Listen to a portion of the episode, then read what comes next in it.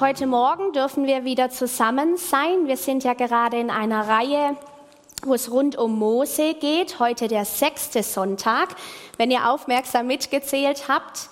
Und heute mit dem Titel Hopp oder Top, du hast die Wahl. Hopp, hopp oder top ist ein Ausdruck, der ähm, entweder sehr gut oder sehr schlecht meint. Alles oder nichts, ja oder nein, ganz oder gar nicht, erfolgreich oder erfolglos. Es beschreibt also die Gegensätzlichkeit von zwei Ausgängen oder Ergebnissen, zwei Möglichkeiten, die komplett gegensätzlich zueinander sind. Und genau davon lesen wir in 5. Mose 28. 5. Mose 27 ist es soweit, die Israeliten stehen kurz vor der Einnahme des verheißenen Landes. Wir wissen ja, dass Mose nicht mit einziehen darf, deshalb gibt er nochmal was diesem Volk mit, das er von Gott gehört hat. Und zwar sollen die Israeliten den Jordan überqueren und dann das Land einnehmen. Und da gibt's zwei Berge. Sie laufen in so ein Tal rein. Da gibt's zwei Berge. Auf der einen Seite der Berg Garizim, auf der anderen Seite der Berg Ebal.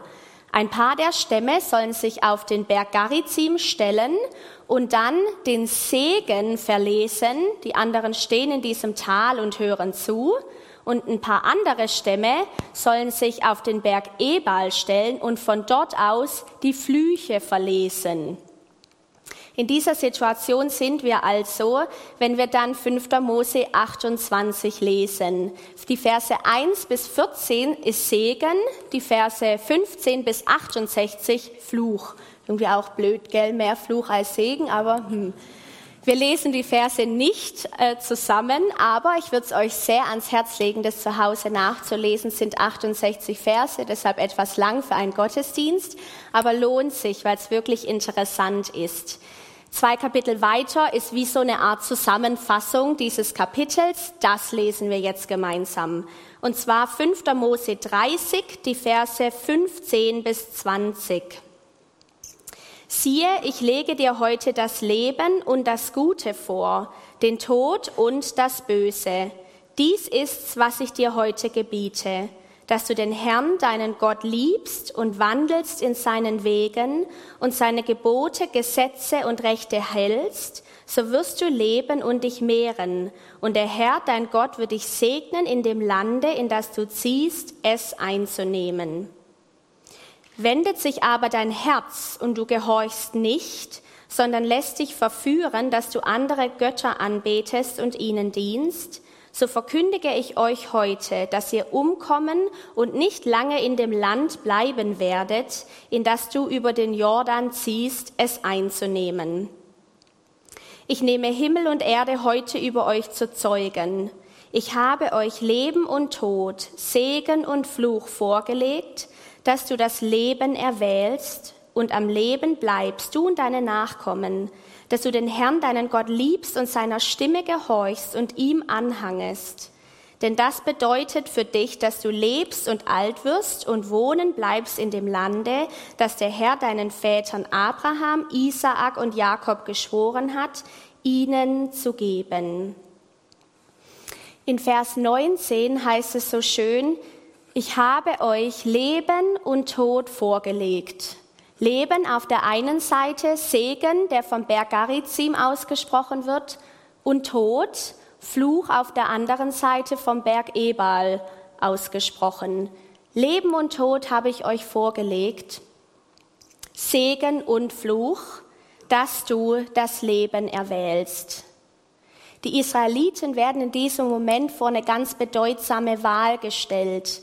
Und wir sehen das von Anfang an. Gott hat den Menschen mit Entscheidungsfreiheit geschaffen. Von Anfang an im Garten Eden schon kann der Mensch sich entscheiden, Gott zu lieben, ihm zu gehorchen, ihm zu vertrauen oder ihm zu misstrauen und sich von ihm abzuwenden. Wir haben jederzeit die Wahl, uns ihm unsere Herzen zu öffnen oder unser Leben vor ihm zu verschließen. Von Anfang an hat der Mensch die Wahl und genau das lesen wir auch an dieser Stelle. Und das ist ganz, ganz wichtig, dass der Mensch die Wahl hat, weil echte Liebe braucht eine reale und eine bedeutsame Entscheidungsfreiheit. So könnte man ja meinen, ist doch logisch, wir wählen alle Segen und Leben. Wer wählt schon freiwillig Tod und Fluch? Aber wir merken auch in unserem eigenen Leben, dass das Leben und den Segen zu wählen viel anspruchsvoller ist, als es auf den ersten Blick erscheint. Weil, wenn Gott uns vor eine Wahl stellt oder uns eine Wahlfreiheit gibt, dann ist sie bedeutungslos, ähm, dann bedeutet sie nichts, wenn wir in dieser Wahl quasi keine, keine Chance haben oder keine, keine echte Wahlfreiheit haben. Wenn es ganz einfach wäre, dann wäre es nicht bedeutsam. Er lässt uns in einer gefallenen Welt bleiben, in der ganz oft sämtliche Umstände gegen Gott sprechen. Herausforderungen, Nöte, das viele Leid, dem wir begegnen. Wir sehen es hier in der Ukraine. Vieles spricht, wo ist denn dieser gute Gott? Wir sehen in dieser gefallenen Welt, dass es viele Dinge gibt, die gegen Gott sprechen. Und trotzdem bittet er uns, ihn zu wählen. Weil die Wahlfreiheit, die er uns schenkt, Bedeutung haben muss, damit sie echt ist, damit sie wirklich was bedeutet. Wir können also wählen zwischen Segen und Fluch. Damit wir das verstehen, was bedeutet, was, was ist damit eigentlich gemeint, ist es wichtig auch zu verstehen, dass es zwei, grob zwei Kategorien von Mächten gibt, die den Lauf der Geschichte bestimmen. Wir haben einmal die sichtbaren Mächte und die unsichtbaren Mächte. Und das Zusammenspiel dieser beiden Mächte bestimmt also den Lauf der Geschichte. Wenn wir nur auf die materiellen, die sichtbaren Dinge gerichtet sind, werden wir schnell merken, dass wir immer wieder mit Ereignissen und Situationen konfrontiert sind, die wir weder erklären noch beeinflussen können. Die Bibel stößt die Türe auf zu einer noch anderen Welt, eine Welt, die nicht materiell ist, die nicht sichtbar ist. Das ist die geistliche Welt, in der geistliche Mächte am Werk sind, die sich entscheidend und konstant auf die sichtbaren Situationen und Dinge auswirken. In 2. Korinther 4, 17 bis 18 heißt es, denn unsere Bedrängnis, die zeitlich und leicht ist, schafft eine ewige und über alle Maßen gewichtige Herrlichkeit uns, die wir nicht sehen auf das Sichtbare, sondern auf das Unsichtbare. Denn was sichtbar ist, das ist zeitlich. Was aber unsichtbar ist, das ist ewig. Paulus verdeutlicht in diesem Vers, wie wichtig es ist, dass wir das Geistliche, das Unsichtbare verstehen und mit ihm in Beziehung kommen lernen, eben weil es so entscheidend ist und weil es sich auch entscheidend auf unser Hier und Jetzt, auf die Situationen auswirkt, ob wir das jetzt wollen oder nicht. Weil es wirkt sich aus und deshalb dürfen wir lernen, die geistliche, unsichtbare Welt zu verstehen und uns darin zu bewegen. Segen und Fluch sind beides Teile, die zu der geistlichen Welt gehören. Beides sind Werkzeuge von übernatürlicher geistlicher Kraft. Segen, was bedeutet also Segen, was bedeutet Fluch? Segen sind sämtliche günstige, gute Resultate, all das Schöne, das hervorkommt, wenn Gott am Werk ist. Der 5. Mose 28, 1 bis 14 nennt Dinge wie Begeisterung, Überfluss, Gesundheit, Sieg, Fruchtbarkeit in allen Bereichen, Gottes Gunst, viele, viele Dinge. Das alles wollen wir gerne haben, oder? So, so schön, wenn wir darüber nachdenken, dass diese Dinge in unserem Leben zu finden sind. In 5. Mose 28, 13 heißt es, und der Herr wird dich zum Kopf machen und nicht zum Schwanz, und du wirst immer aufwärts steigen und nicht heruntersinken. Das ist so ein Bild dessen, was das bedeutet, weil der Kopf trifft die Entscheidungen und wird nicht von den Umständen niedergedrückt oder wie der Schwanz so hinterhergeschliffen sondern ein Kopf ist erhaben über den Umständen und nicht ständig in, in Bedrängnis und unterdrückt und beherrscht von Umständen oder Situationen um uns herum. Bei Fluch, das ja dann auf den Segen folgt, dreht, wird dieses Bild einmal umgedreht und dann heißt es in Vers 44, er wird zum Kopf und du wirst zum Schwanz. Also genau umgedreht, dieses, was es dann bedeutet, unter Bedrängnis zu kommen, unter die Umstände zu kommen. Da geht es also um sämtliche schlechte und schädliche Resultate.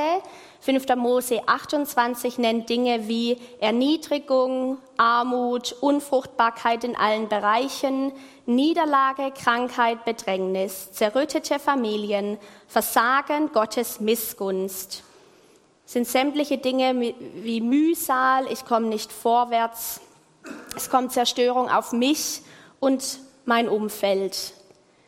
Jetzt würde ich mal behaupten, wir alle kennen diese Seite auch sehr gut. Wir sind alle mit solchen Dingen konfrontiert. Heißt das jetzt, dass wir einen Fluch auf uns geladen haben? Ist das so, dass wir jetzt alle, die irgendwas auf dieser Seite in dem Leben finden, dass wir unter einen Fluch gekommen sind? Nein, das heißt es nicht. Aber es kann sein. Es kann sein, die Möglichkeit besteht. Und deshalb, Gott sei Dank, haben wir den Heiligen Geist, der uns Dinge offenbart und zeigt. Nicht jede Krankheit, die wir finden, ist eine Folge eines Fluches. Aber es kann sein, dass Krankheit die Folge eines Fluches ist. Wenn wir das Wort Gottes ernst nehmen und uns nicht nur für eine Seite entscheiden, weil Segen nehmen wir gern, auch dieses Wort Segen nehmen wir ständig in den Mund. Irgendwie ist uns klar, das ist die Seite, die ist für uns akzeptabel, die ist für uns real. Aber es ist unrealistisch, wenn wir sagen, die eine Seite ist real und wahr, aber die andere Seite, weil sie inakzeptabel für uns ist, dies nicht wahr. Das ist eine unrealistische Denkweise, die, die wir so einfach fallen lassen dürfen, weil das Gegenteil von heiß ist kalt und die, die Realität ist, beide, beide Seiten sind wahr, heiß und kalt. Also sind ebenso wie Segnungen real sind, ist auch Fluch real.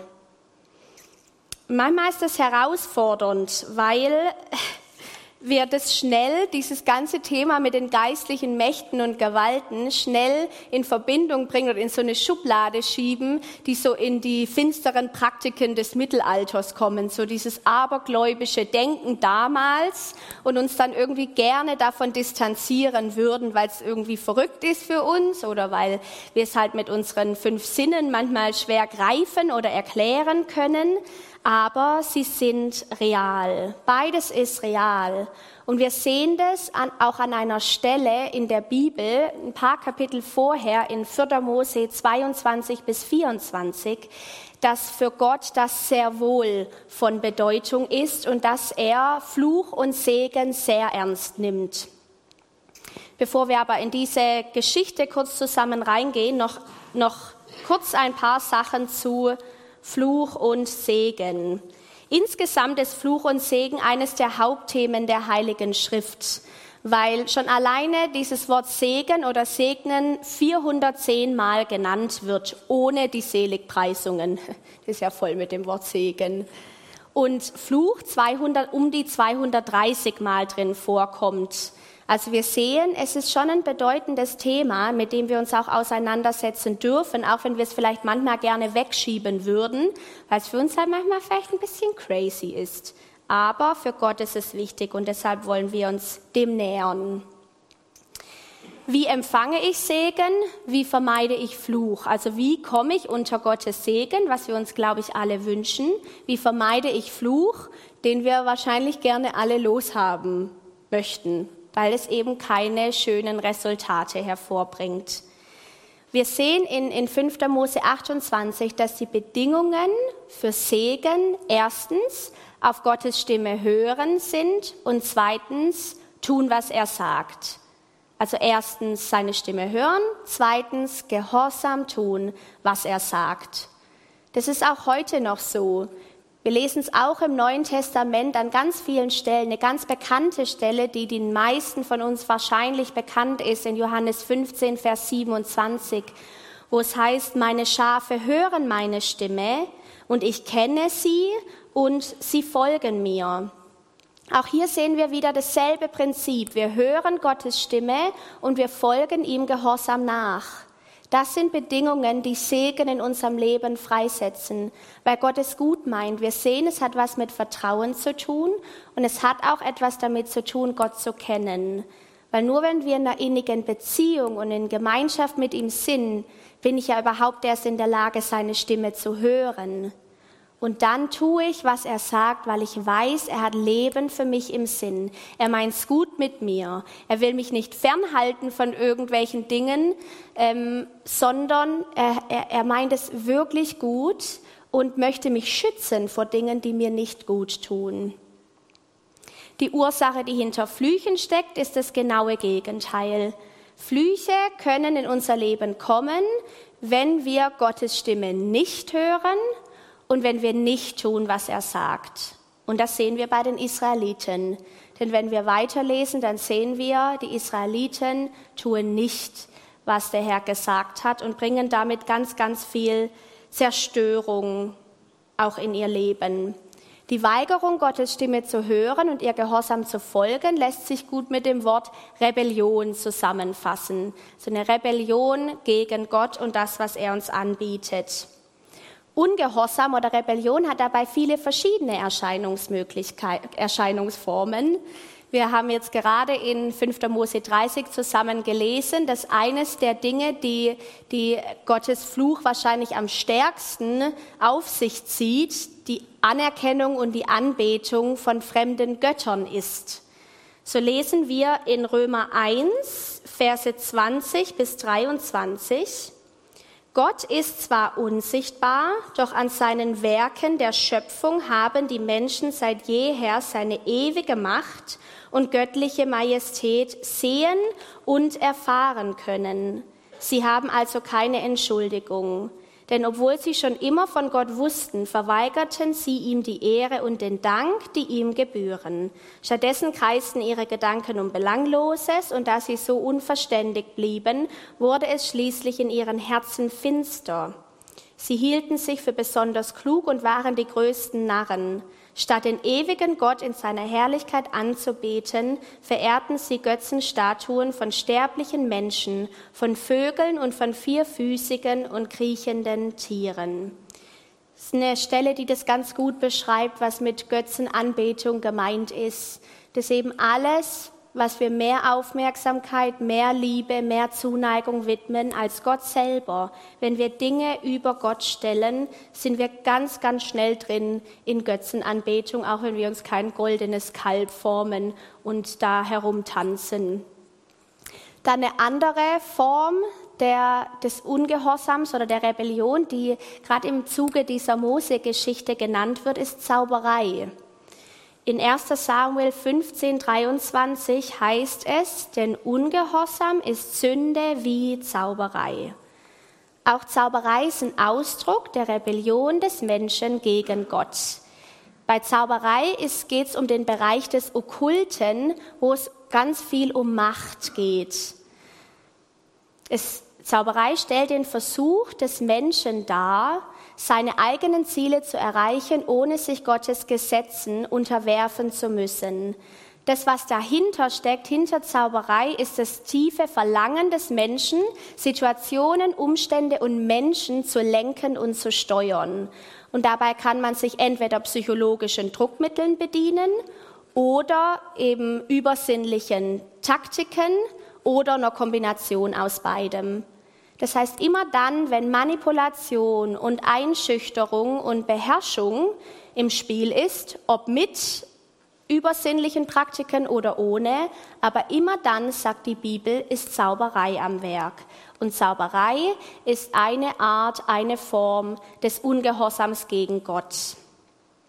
Eine andere Form ganz kurz genannt sind auch alle Arten von Unterdrückung und Ungerechtigkeit, insbesondere wenn sie sich gegen die Armen und Hilflosen richtet. Wir sehen, das ist ganz schön herausfordernd, mit diesen Thematiken umzugehen, weil sie in den geistlichen Bereich gehören, der für uns manchmal schwer greifbar ist irgendwie und doch ist er real. Und ich bin mir sicher, wir alle kennen Situationen in unserem Leben, wo wir, wo wir sehr wohl spüren, da ist mehr als das Sichtbare, das Materielle. Es ist definitiv kein abergläubischer Nonsens, auch wenn wir das manchmal denken könnten. Und wir sehen, dass es kein abergläubischer Nonsens ist, auch daran, wie Gott damit umgeht.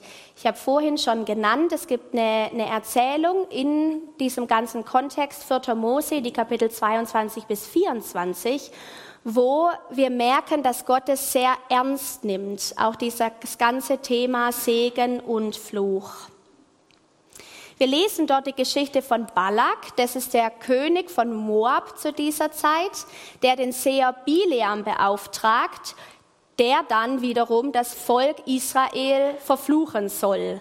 Es heißt dort in Kapitel 22, Vers 6, Darum komm her und verfluch mir dieses Volk, denn es ist zu mächtig für mich. Balak bekommt also Angst vor diesem Volk und sagt, Bileam, du bist ein Seher, du kannst das, bitte verfluch mir dieses Volk. Das ist ja interessant, weil wir haben gemerkt, wie kommt Fluch über jemanden? Nur dann, weil wir die Wahlfreiheit haben, wenn wir uns tatsächlich dafür öffnen, wenn wir Gottes Stimme nicht hören und nicht tun, was er sagt. Nur dann kann Fluch in mein Leben kommen. Wir werden, Fluch kann nicht einfach so von oben kommen und jetzt habe ich verloren, sondern Finsternis hat nur dann Macht über uns, wenn wir ihr Raum geben, wenn wir eine Entscheidung treffen, uns von dem abzuwenden, was Gott uns Wunderbares und Gutes anbieten möchte. Nur dann kann Fluch in unser Leben kommen. Und es wusste auch Balak. Er wusste, diesem Volk kann ich nur dann begegnen, wenn ich sie dazu bringe, dass sie sich von Gott abwenden, dass sie nicht hören, dass sie ihm ungehorsam sind und eben damit Finsternis in ihr Leben lassen, die Türen öffnen, damit Finsternis Zugriff hat auf sie. Gott wollte sein Volk aber unbedingt beschützen. Deshalb, er hat, diese, er hat diese, diesen Fluch, den Bileam sprechen könnte, als ernsthafte Bedrohung gesehen. Deshalb ist er übernatürlich eingeschritten und hat zu Bileam gesagt, dass er das nicht, diesen Auftrag nicht annehmen soll. Biliam fand aber halt irgendwie die Gage, das, was Balak ihm angeboten hat, ziemlich attraktiv, hat dann nicht gehört, ist dem trotzdem nachgegangen und so ist Gott jedes Mal aber wieder übernatürlich eingeschritten, um sein Volk zu schützen und hat jeden Fluch in Segen umgewandt. Wir lesen in 5. Mose 23,5 darüber, aber der Herr dein Gott wollte nicht auf Biliam hören, und der Herr dein Gott wandelte dir den Fluch in Segen um, denn der Herr dein Gott hatte dich lieb. Das ist auch ein Zeichen für die unglaubliche Liebe Gottes, der nur das Beste für sein Volk möchte und der sein Volk auch schützt. Oder 4. Mose 23, 23a. Denn kein Zauber wirkt gegen Jakob und kein Orakel gegen Israel. Wenn Gott also sehr wohl die Macht von Fluch und Segen kennt und gemacht hat, dann dürfen wir auch uns dem ganzen Thema zuwenden und ganz ehrlich vor Gott kommen. Gibt es Bereiche, Gott, in denen ich der Finsternis Zugang verschafft habe in meinem Leben. Ich kenne das an vielen Stellen in meinem Leben, wo der Geist Gottes mich Gott sei Dank überführt hat und wahrscheinlich auch weiterhin noch tun wird, wo ich Türen geöffnet habe, sei es für Lügen, für irgendwas, was der Feind tun kann und damit Finsternis in mein Leben kommt und ich früher oder später schon auch mit Resultaten konfrontiert war, die daraus gefolgt sind. Das Schöne ist, es gibt einen Ausweg. Gott hat einen Ausweg erschaffen. Wir können jederzeit die Wahl treffen, die Entscheidung treffen, uns Gott zuzuwenden. Aber es gibt nur einen einzigen Ausweg. Und das ist der Opfertod Jesu am Kreuz. An diesen Ort dürfen wir uns alle begeben, um Freiheit zu erlangen von aller Arten Finsternis, die sich manchmal in unser Leben hineinschleichen möchten. Und das ist der Ort, an dem wir Segen empfangen. In Jesaja 53, Vers 6 heißt es, wir hatten uns alle verirrt wie Schafe. Jeder ging für sich seinen Weg. Doch der Herr ließ auf ihn treffen die Schuld von uns allen. Dieser Vers beschreibt wunderschön, dass das Kreuz hier hinter mir, dieses Kreuz ein Tausch, dass an diesem Kreuz ein Tausch stattfindet. Jesus hat durch seinen sündlosen Gehorsam an diesem Kreuz alles auf sich genommen, was eigentlich wir aufgrund von unserer Sünde, und damit sind wir alle gemeint, verdient gehabt hätten. Alle furchtbaren Auswirkungen trafen an diesem Kreuz Jesus, der es nicht verdient gehabt hat, der sich aus lauter Liebe hingegeben hat. Stattdessen wird uns, durch das, dass er ja getragen hat, wird uns all das Gute zuteil, was eigentlich Jesus zustünde. Alle Segnungen, das Leben in Fülle, das er uns anbietet, kommt nun auf uns. Das ist dieser Tausch. Deshalb ist das Kreuz auch ein Ort des Tausches, wo wir alles eintauschen dürfen. Und wir alle sind mit Finsternis konfrontiert. Es heißt auch in Epheser 6, dass wir in einem geistlichen Kampf stehen. Natürlich hat der Feind Interesse, uns platt zu machen. Aber er kann uns nur dann platt machen, wenn wir ihm Raum geben. Und es ist jederzeit Umkehr möglich. Es ist jederzeit möglich, dass wir eine andere Entscheidung treffen, dass wir vors Kreuz kommen und damit alle Mächte und Gewalten der Finsternis in unserem Leben entwaffnen und uns unter seinen Segen begeben. So bitte ich euch, bleibt nicht in der Finsternis, sondern wendet euch diesem Kreuz zu.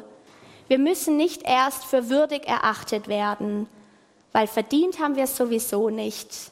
Wir dürfen einfach kommen und empfangen die Freiheit, die er für uns hat. Ein Gott, der Fluch in Segen umwandelt. Ein Gott, der aus Gefangenschaft Freiheit macht. Was für ein großartiger Gott. Und du und ich, wir haben die Wahl. Jeden Tag treffen wir eine Vielzahl an Entscheidungen. Möge der Heilige Geist uns helfen, gute, lebensbringende Entscheidungen zu treffen, damit Segen und Leben in unser Leben hineinfließt und durch uns hindurch. Und wir uns abwenden von allen Werken der Finsternis, die uns nur versuchen, platt zu machen. Gott meint's gut mit uns. Und er hängt dort am Kreuz und sagt, es ist vollbracht. Im Griechischen steht da nur ein einziges Wort an dieser Stelle. Ist die Perfektform eines Verbs, das etwas vervollkommnen bedeutet, etwas vollenden. Man könnte es wohl gut übersetzen mit, es ist vollständig vollendet. Es ist vollständig vollendet. Es gibt nichts, das nicht von der Gnade und befreienden Kraft Gottes erreicht werden könnte. Es gibt keine hoffnungslosen Fälle für dieses Kreuz. Deshalb dürfen wir uns alle zu ein und demselben Ort begeben. Und das ist das Kreuz auf Golgatha. Ich würde gerne einen Moment der Stille mit uns nehmen, in der wir Gott gestatten, dass er zu uns redet. Ich merke das in meinem Alltag immer wieder, wie Gott mir Dinge aufzeigt, bei denen ich Türen, manchmal Spalt, Spalten aufgemacht habe, wie, wie Zerstörung oder Finsternis in mein Leben kommen, kommt. Lasst uns jetzt kurz einen Moment nehmen, in der Gott zu jedem von uns ganz persönlich sprechen darf. Und wenn Gott uns zur Umkehr führt, dann ja nie mit Verurteilung, sondern immer als Einladung in Freiheit zu kommen. So nehmen wir uns kurz einen Moment und dann bete ich.